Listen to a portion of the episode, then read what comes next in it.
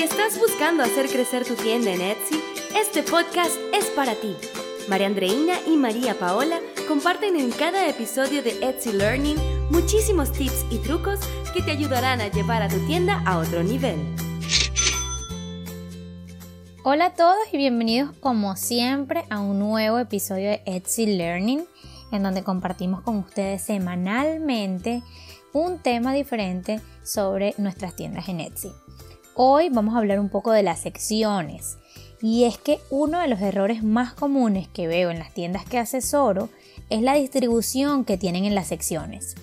Las secciones son una opción que te da Etsy de organizar tus productos de acuerdo a diferentes variaciones que tú tengas. Es decir, si tú vendes, digamos, sombreros, y si tienes sombreros de playa, sombreros de frío, sombreros casuales o sombreros elegantes, el lugar ideal para definir esta división es en las secciones.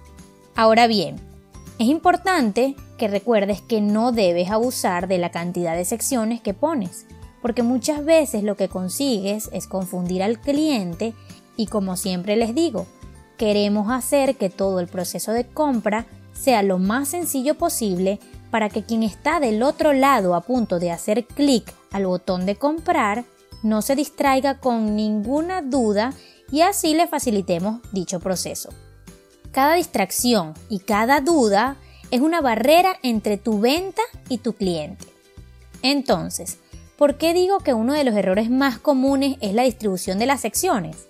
Porque muchas veces veo tiendas que tienen secciones complicadísimas y súper rebuscadas que no le dan al cliente una idea verdaderamente clara de lo que trata cada sección. Pero déjame darte un ejemplo para que me entiendas mejor. Y es que siempre me gusta dar ejemplos porque por lo menos en mi caso es la forma más sencilla de que yo entienda y quizás a ti también te pasa.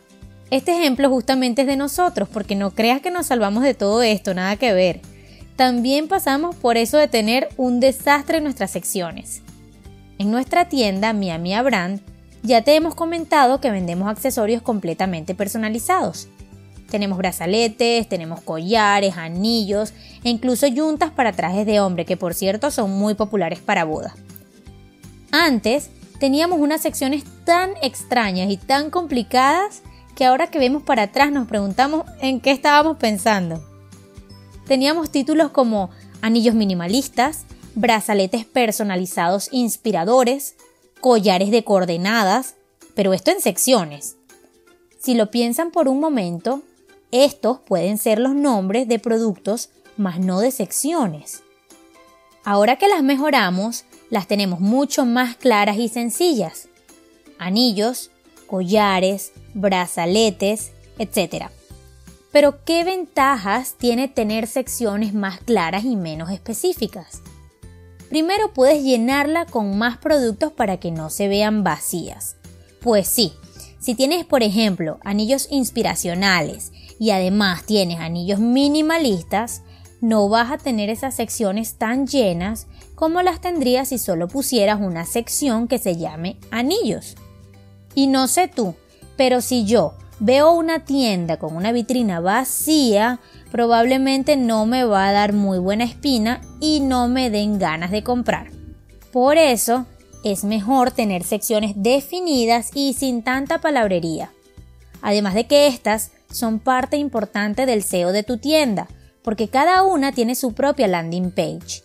Es decir, que Etsy usa el nombre de tus secciones para crear los títulos de las páginas de cada sección y este título es el texto que las personas ven en el motor de búsqueda que conecta con tu tienda.